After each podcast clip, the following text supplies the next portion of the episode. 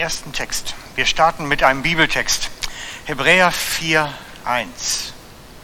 Einer meiner ganz oben präsent wichtigen persönlichen Texte immer wieder. So lasst uns mit Furcht darauf achten, dass keiner von euch etwa zurückbleibe, solange die Verheißung noch besteht, dass wir zu seiner Ruhe kommen. Wir gucken uns das ein bisschen genauer an, weil ein bisschen Bibelkunde schadet nicht. So lasst uns mit Furcht darauf achten. Das heißt, dass wir wirklich nicht, nicht uns fürchten, sondern dass wir dem höchste Priorität geben. Es hat nichts mit Angst zu tun an der Stelle.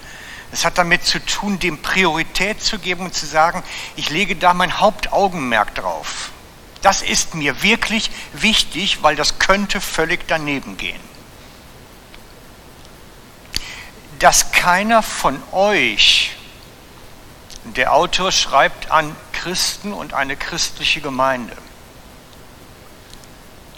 Bedenkt das, das ist nicht für Heiden geschrieben, das ist kein Evangelisationsschreiben. Dass keiner von euch bezieht sich auf uns, die wir sonntags morgens zum Gottesdienst gehen. Dass keiner von euch etwa zurückbleibe. Wow. Man kann zurückbleiben. Man kann zu einer christlichen Gemeinde gehören, man kann dort ein- und ausgehen, Veranstaltungen besuchen, vielleicht sogar Gebetskreise, was weiß ich nicht, einen Hauskreis haben und kann zurückbleiben. Solange die Verheißung noch besteht, dass wir zu seiner Ruhe kommen. Das heißt, es ist wie eine Tür, die offen ist, wo wir immer noch hineintreten können. Es ist immer noch möglich, es ist immer noch offen, es ist noch nicht zu spät. Man kann immer noch hineinkommen. Das ist eine dringende Botschaft, die mich persönlich immer wieder inspiriert, weil ich denke, dass ich muss als Pastor dem eine hohe Priorität geben. Es soll keiner zurückbleiben. Es soll keiner auf der Strecke bleiben. Es soll nie jemand die Ruhe verpassen. Und die Ruhe ist für mich, ein, ihr kennt mich inzwischen, eins meiner Lieblingsthemen. Das Land der Ruhe war schon mal in der Bibel im Alten Testament ein ganz wichtiger Punkt. Gott wollte sein Volk zur Ruhe führen und das meint die Zeit, wo sie in der Wüste waren. Da wollte er sie zur Ruhe führen. Das war die Zeit mit Mose in der Wüste. Da wollte er sie zur Ruhe führen. Und was war die Ruhe? Sie sollten lernen, aus dem zu leben, was Gott für sie hat. Das war die Ruhe. Gott versorgte sie vollumfänglich mit allem, was sie brauchen. Ein riesiges Volk in der Wüste, mit, wo nichts um ist, wo man nichts anbauen kann, wo man keine Saat und Ernte hat, wo man nichts hat. Aber es ging nichts kaputt und sie hatten alles das zum zu überleben. Und damit wollte er sie zur Ruhe führen. Was meint, sie sollte lernen zu vertrauen, Gott hat all das für mich, was ich brauche und ich kann mich darauf verlassen. Aber sie wollten nicht. So schreibt es der Hebräerbrief. Sie wollten nicht. Sie wollten lieber selber was machen. Sie wollten sich eigene Götze machen. Sie wollten nicht vertrauen, sondern selber machen. Und so ist dieses in der Ruhe sein, heißt, ich kann auf Gott mich verlassen. Ich kann mich auf ihn vertrauen. Er kümmert sich und ich brauche nicht anfangen, selber zu rödeln und zu machen. Es kommt aus seiner Hand. Diese Gelassenheit. Er kümmert sich. Er ist der liebende Vater. Und so sollen wir darauf uns gegenseitig aufeinander achten, dass keiner diese Ruhe verpasst.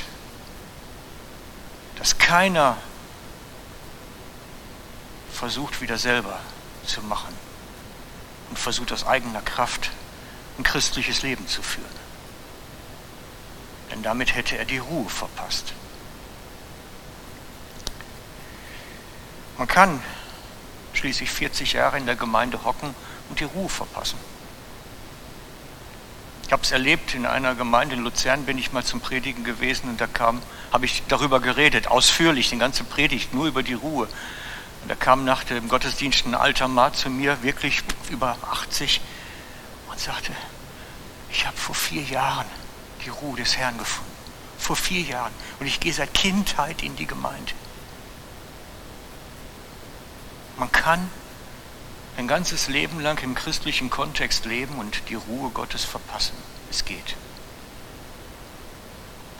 Es ist möglich. Und darum rede ich immer wieder davon. Dieses Neuwerden, das Erneuertwerden, dieses, wie man den neuen Menschen anlegt, wie man nicht im Fleisch lebt, sondern im Geist und damit in der Ruhe ist. Das hängt ja alles zusammen. Das hängt ja alles zusammen. Und darum geht es auch heute. Denn da brauchen wir jetzt das Bild. Ein weiter also. Ich habe euch das Titelbild geschickt. Es geht ums Neuanlegen oder Neuankleiden. Ich meine, heute, Elsbeth hatte sich auch was Neues angelegt. Ne? Fand ich klasse. Sie hat den Frühling angezogen kann man auch. Man kann den Frühling anziehen, offensichtlich. Ich habe es noch nie gesehen. Es hat mich begeistert. Super. Hauptsache, dein Mann gießt dich heute Abend auch noch ein bisschen oder so.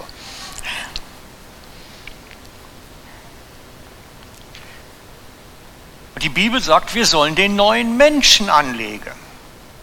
Wir sollen das hier Praxis werden lassen. Wir sollen den neuen Menschen anlegen. Wow, jetzt können wir endlich was tun. Jawohl, jetzt wissen wir, wir müssen arbeiten dran. Endlich gibt es einen Fünf-Punkte-Plan. Jetzt können wir was machen. Ich muss euch enttäuschen, ganz so wird es nicht. Ganz so wird es nicht. Wir sollen den neuen Menschen anlegen. Und ich habe bewusst ein Bild genommen aus einem Film, wo es ums Ankleiden geht. Das ist Ankleiden im Mittelalter. Diese etwas bessere Dame dort im blauen Gewand wird angezogen. Ja, sie legt sich neu an, aber sie macht es nicht selber, sondern sie wird angezogen. Und das war eigentlich zur ganzen Zeit, also von Jesu Zeit und von Paulus Zeit her schon immer gewesen, bei den besseren Gesellschaften. Die wurden angezogen und die wurden auch ausgezogen. Das hat nichts damit zu tun, dass sie zu faul und zu bequem waren. Das hatte was mit den Kleidern zu tun. Die konnte man nicht selber anziehen. Ich weiß nicht, da gibt es so lustige Filme mit, mit Miederschnüren, die musste man von hinten dann so mit einem Tritt ins Kreuz und dann wurde gezogen und gemacht und getan. Das kann man nicht selber auch bestimmte Krawattenknoten beim Herrn, ich habe jetzt bewusst die Dame genommen, beim Herrn bestimmte Krawattensachen kann man nicht selber binden. Die muss man sich binden lassen. Und deswegen ist das so wichtig zu verstehen, wenn Paulus davon redet, dass wir den neuen Menschen anziehen sollen, ist das ein bisschen was anderes, als wir davon verstehen, wenn wir sonntags morgens vom Kleiderschrank stehen. Wir nehmen uns die Hose, irgendwo ein Kittel und fertig. Das ist eine zwei Stunden oder länger Prozedur. Und das hatte er im Blick. Er hatte im Blick, ja, ich ziehe was Neues an, aber es ist immer ein Wechselspiel aus dem, was ich mache und was an mir geschieht. Es hat zwei Seiten. Ich mache und es geschieht an mir. Und das ist ein Wechselspiel. Und das ist eigentlich das biblische Verständnis von Anziehe. Dieses Wechselspiel von ich lasse und es geschieht an mir. Also wenn die zum Beispiel da jetzt so trapiert mit Nadeln und was weiß ich nicht wird, dann hieß es auch, jetzt halt den Arm mal so und nimm mal das Bein ein bisschen hoch und mein lieber Herr, jetzt steigen Sie mal in die Hose ein. Das heißt, er musste schon sich bestimmte Sachen machen lassen aber auch bestimmtes mache. Es war ein Miteinander und nicht ein einseitiges. Ankleiden im Verständnis von dem, was Paulus dort schreibt im Bibeltext, ist etwas, was ein Wechselspiel aus es geschieht an mir und ich muss machen ist. Es ist nicht allein unser Tun, aber es fällt auch nicht über mich. Es ist ein Wechselspiel. Und das ist wichtig zu verstehen. Und jetzt lesen wir den Text dazu im Kolosser 3, die Verse 9 bis 10. Nehmen wir mal den. Belügt einander nicht, denn ihr habt den alten Menschen mit seinen Werken ausgezogen. Das Fleisch von Tante Bertha, wir hatten es die Wochen vorher. Und den neuen angezogen, der erneuert wird zur Erkenntnis nach dem Ebenbild dessen, der ihn geschaffen hat. Oh, ist das komplexe Texte. Ne? Also ich weiß nicht, ich liebe die Briefe und andere sagen, ich will es gar nicht lesen erst. Das ist so ein wüstes Zeug. Also, gucken wir uns das mal detaillierter an. Wir sollen, erstmal fangen wir von unten an, wir fangen von hinten an. Bei Bibeltexten ist es immer hilfreich, manchmal von hinten anzufangen. Wir sollen erneuert werden zum Ebenbild dessen, der uns geschaffen hat. Gott hat uns geschaffen, wir sind seine Geschöpfe und wir sollen zu seinem Ebenbild werden. Das ist das Ziel. Das heißt, du sollst Gott ähnlich werden mit deinem Verhaltensmuster, mit deiner Wesensart, mit deiner Persönlichkeit, Gott ähnlich werden. Das heißt, wenn die Leute dich in der Straße, in der U-Bahn, beim Mikro, sonst wo sehen, sollen sie eigentlich ein Stück Gott sehen können an dir.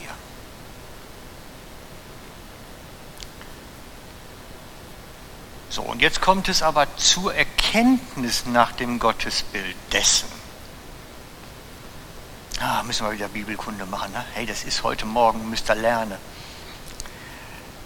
Erkenntnis. Also, kurze Bibel. Exkurs ist wichtig. Die Bibel schreibt ab und zu von Erkenntnis und ab und zu von Verständnis. Und Erkenntnis und Verständnis sind zwei verschiedene Dinge. Das eine hat nichts mit dem anderen zu tun. Es wird manchmal durchmischt und auseinandergenommen, aber letztlich sind zwei Sachen. Verständnis heißt wirklich, dass ich mit meinem Grips was kapiert habe und es beginne irgendwo in meinem Leben umzusetzen und zu praktizieren. Das ist Verständnis. Erkenntnis ist, wenn ich mit etwas eins werde. Das ist, glaube ich, die beste Formulierung dafür. Erkenntnis heißt, etwas in sich aufnehmen und damit eins werden. Das ist Erkenntnis. Erkenntnis passierte zum Beispiel, Adam erkannte Eva und sie wurde schwanger. Das ist Erkenntnis. Sie wurden eins, völlig mit etwas und das erzeugte eine Frucht. Wenn ich mit etwas eins werde, erzeugt das Frucht. Das ist Erkenntnis. Und deswegen schreibt Paulus an der Stelle von der Erkenntnis. Wir sollen Erkenntnis haben mit Gott, damit wir sein Ebenbild werden. Das heißt, wir sollen so eins werden mit Gott, dass aus diesem Einssein die Frucht entsteht, die neues Leben heißt, die neuer Mensch heißt. War kompliziert. Verfolgt es weiter, wenn es euch interessiert, das lohnt sich. Und da steht dann wirklich, dass wir den alten Menschen mit seinen Werken ausziehen. Die Werke des Fleisches hatten wir schon. Und den neuen Werken, neuen Menschen mit den Werken des Geistes anziehen. Da geht es mir heute drum. Das war der vierte Weg vom letzten Sonntag. Wie man neuer Mensch wird, wie neue Persönlichkeit entsteht, wie, wie neues Leben in uns entsteht, indem wir den alten Menschen ausziehen und den neuen anziehen. Aber denkt immer dran, es ist nicht nur unser Wirken. Haltet im Hintergrund, dass es ein anderes An- und Ausziehen ist. Genau. Und ich muss nehmen wir nochmal das Bild mit dem Ankleiden. Und ich muss mir vorher überlegen, will ich mich dem stellen? Freunde, das ist eine Grundsatzentscheidung, die viele nicht getroffen haben für ihr Leben.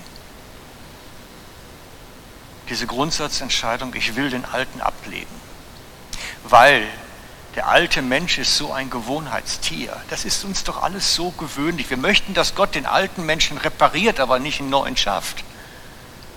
Wir möchten lieber einen reparierten alten als einen neuen kriegen.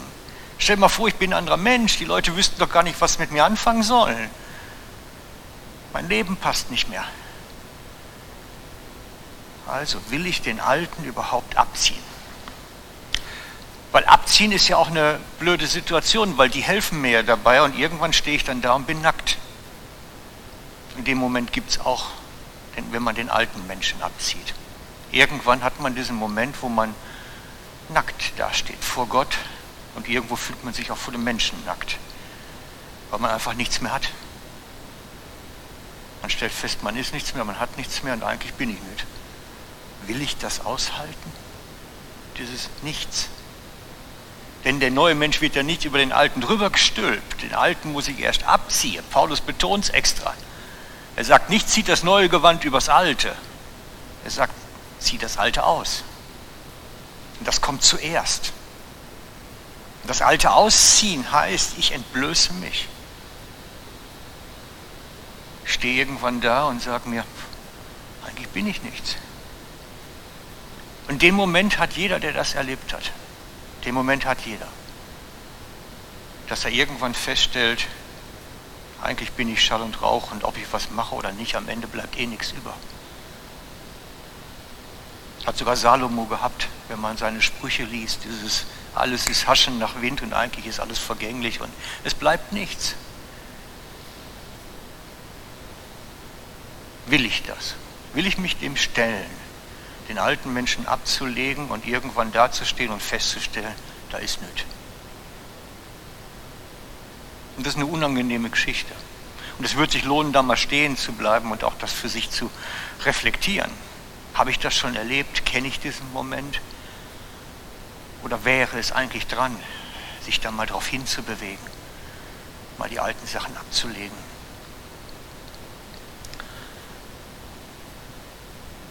Gott repariert nicht das alte Gewand. Er schafft ein neues. Und nur das Neue wird gut, nicht das geflickte Alte wird gut. Nur das Neue wird gut. Ich mache ein Neues. Ich mache ein neues Leben. Ich mache eine neue Persönlichkeit. Ich mache ein Neues. Aber dazu muss ich den Moment haben, wo ich feststelle, es ist nichts. Wisst ihr, der Moment ist schon, was ist, bei den Menschen nichts mehr gelte, wenn sich keine Sau für mich interessiert und mein Leben irgendwo verraucht ist? Was ist, wenn ich mit meinem Können nichts mehr machen kann, wenn nichts mehr bleibt? Ich weiß nicht, ob ihr diese Gedankenspiele von euch selbst kennt, aber ich, ich habe solche Spiele ab und zu schon mal durchgedacht. Ja, was ist, wenn ich jetzt zum Beispiel einen Verkehrsunfall hätte und nicht mehr reden kann und vielleicht querschnittgelähmt bin dabei? Ich, ich könnte meine Berufung nicht mehr leben, ich könnte nicht mehr schreiben, ich könnte nicht mehr reden, es wäre nichts mehr. Wer wäre ich denn dann noch? Wer wäre ich denn dann noch, wenn ich nichts mehr machen kann? wenn nichts mehr ist. Dann habe ich keinen Nutzen für die Gesellschaft und es bleibt auch sonst nicht viel. Und es ist, es ist schon so ein Gedankenspiel, was wertvoll ist, sich dem mal auseinanderzusetzen. Ja, was ist? Was ist, wenn durch irgendwelche Lebensumstände plötzlich von dem, was, wer ich bin und was ich, was ich mache, nichts mehr übrig bleibt. Was ist dann noch? Gerate ich dann in Vergessenheit? Wer interessiert sich dann überhaupt noch für mich? Und so ähnlich ist das auch, wenn man sich nackt vor Gott steht. Dann stellt man fest, man hat nichts. Ich kann nicht sagen, hey, ich bin ein super Prediger oder kann dies oder das oder jenes. Da ist nichts mehr vorzuweisen, weil alles ist völlig Schall und Rauch. Es interessiert keinen Menschen. Und ich stehe da und bin nackt und habe nichts. Und das aushalten mal ruhig. Sich dem mal wirklich zu stellen und zu sagen, wenn ich vor Gott trete, kann ich nichts vorweisen. Und es kann mir sogar im Leben passieren, dass ich nichts mehr habe.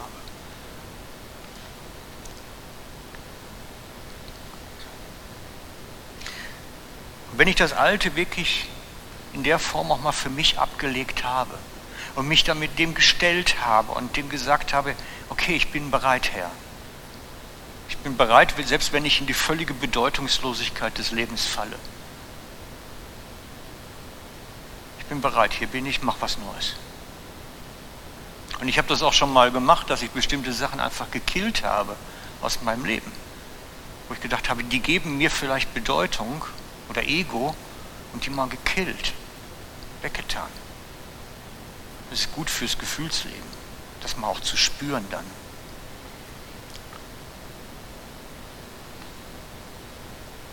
Wir definieren uns nämlich zumeist nach dem, was wir können und leisten. Das ist der fleischliche Mensch. Und wenn wir aufhören, uns da bewusst mal zu definieren drüber, alle, dann sind wir erstmal nackt. Dann ist nichts mehr. Dann spielt Anerkennung keine Rolle, weil wir können eh keine kriegen. Da sagt keiner, du bist schön oder wertvoll oder gut, weil es gibt keinen Anhaltspunkt für irgendwas Gutes mehr. Wir legen das ab. Nichts mehr. Nicht mehr musizieren, nicht mehr dies, nicht mehr das, nichts mehr. Wer bin ich dann noch? Und dann beginnt Gott einen Weg mit uns, wenn ich mich darauf einlasse. Und fängt an, uns neu zu definieren, wer wir eigentlich sind. Und es kann sein, dass dann Sachen, die in unserem Fleisch toll laufen, dann wieder zurückkommen als geistliche Sache. Das kann passieren. Aber es kann auch sein, dass sie weg sind und nicht mehr funktionieren.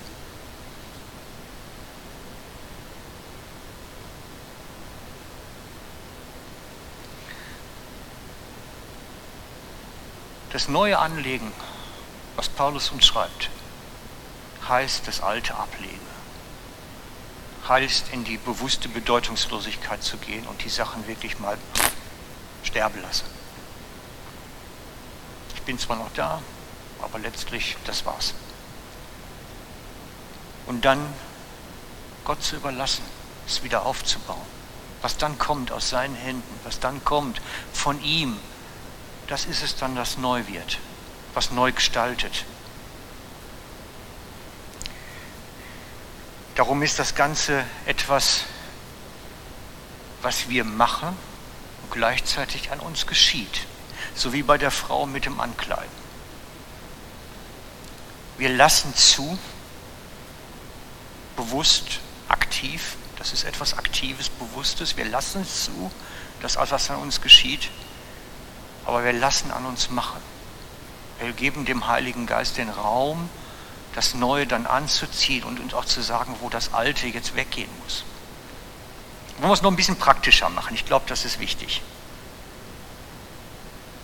Vielleicht ist das ja so ein Punkt, wo du sagst, Mensch, es wäre schon gut, wenn ich mein altes Leben mal verlassen könnte. So aussteigen, aus dem Leben aussteigen und sagen, Mensch, mein Leben ist eigentlich scheiße. Ich will das so nicht mehr. Das ist ein guter Punkt dann wäre eine coole Geschichte jetzt mal, du kriegst eine Anleitung, wie macht man es praktisch. Und das ist ja das Ziel. Ich, ich, will euch ja nicht irgendein Lehrgebäude geben, auch wenn wir hier unter Bibelkunde machen. Ich will euch nicht, sondern Anleitung. Anleitung, das ist wichtig. Wie man praktisch machen kann. Es gibt bestimmte Sachen in unserem Leben, die hindern, wie Gott uns neues Leben zu geben. und bei dem ganzen in alten Menschen abziehe, beginnt es eigentlich damit, dass wir Eindrücke empfangen, wo Gott uns sagt, lass das mal. Leg das mal beiseite. Gib das auf, schmeiß das weg aus deinem Besitztum.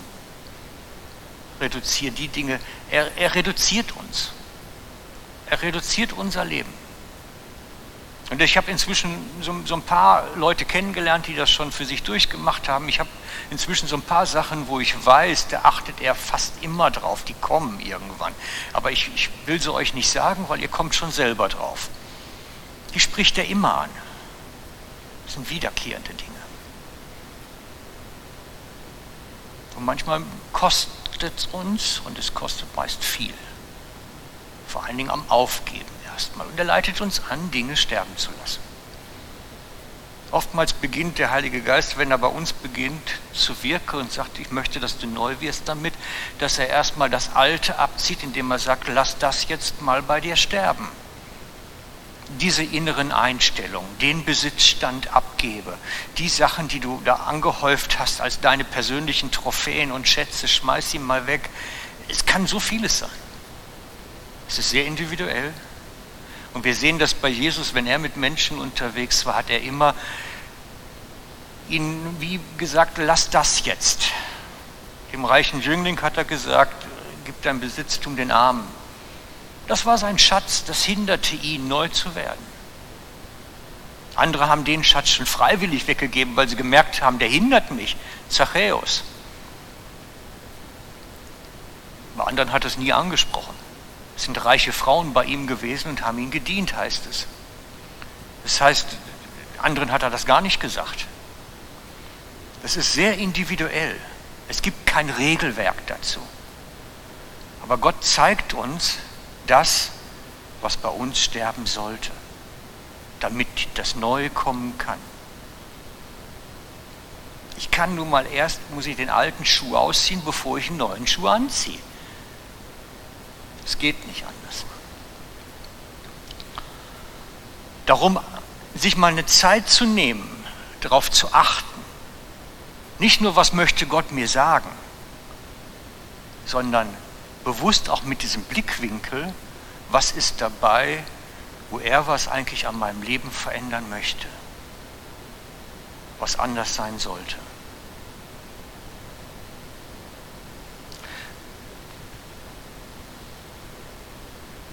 Das ist ein praktischer Schritt. Da kann man sich praktisch mit auseinandersetzen. Da kann man sich jeden Tag, je nachdem, wie man Gebet praktiziert oder, oder stille Zeit praktiziert oder Bibellesen praktiziert, kann man sich dafür Zeit nehmen, wirklich vor Gott zu sein und zu fragen auch. Das ist eine interessante Frage. Wisst ihr, und das ist manchmal auch ganz praktisch. Wenn du zum Beispiel sagst, wie kann ich ein liebevollerer Vater für meine Kinder sein zum Beispiel? Wie kann ich da besser werden? Herr, hilf mir.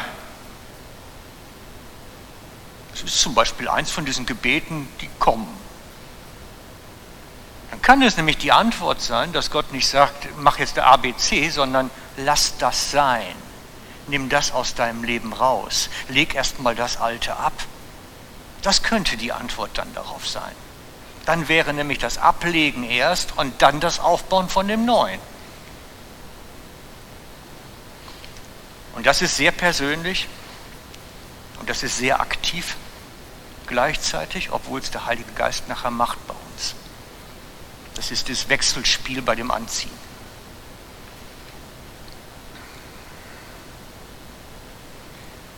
Wie legt der Heilige Geist den neuen Sachen an, den neuen Menschen?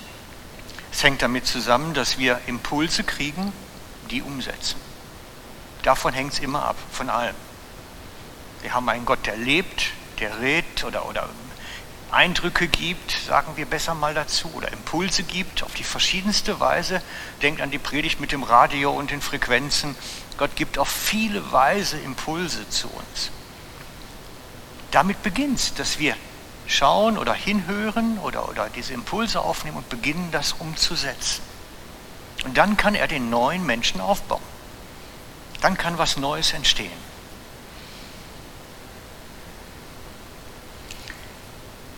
Und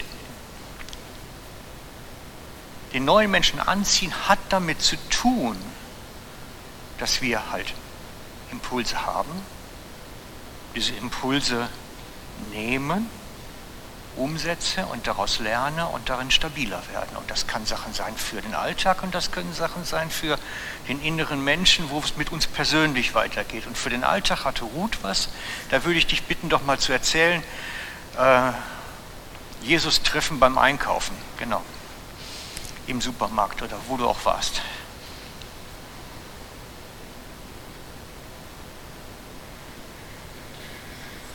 Komm gerade nach vorne, dass man dich sieht.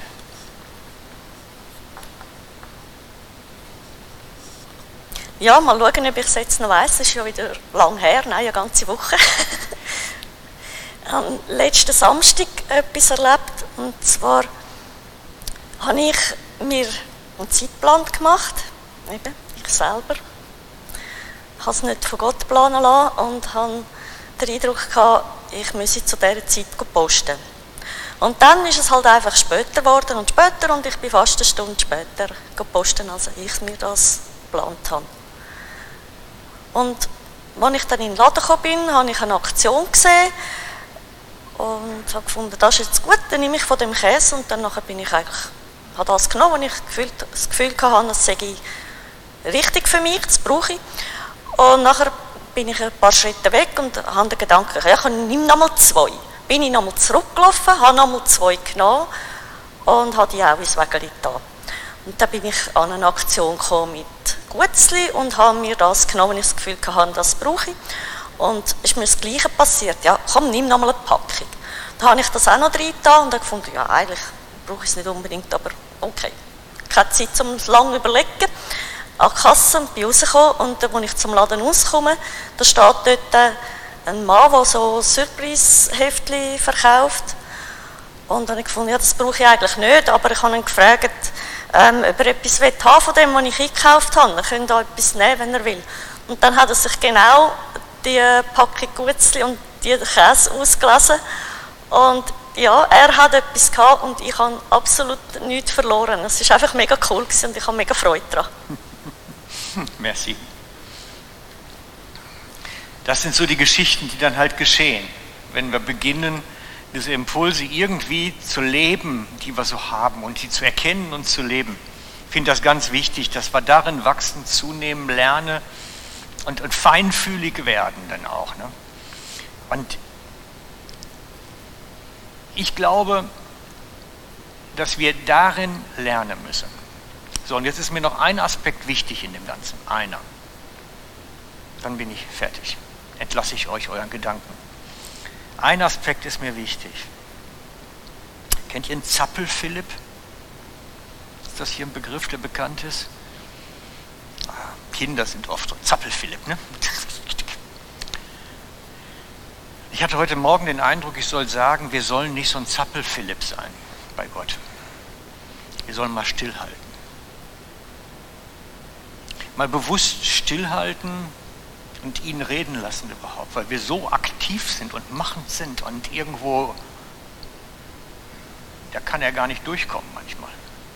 Sei nicht so ein Zappel, Philipp. Ist für mich wichtig, scheinbar. Aber ich glaube, das ist auch für uns alle wichtig, dass er uns sagt, seid nicht so Zappel, Philipp. Seid mal ruhig und loset mal hin, was ich für euch habe wie ich euch auch führen möchte.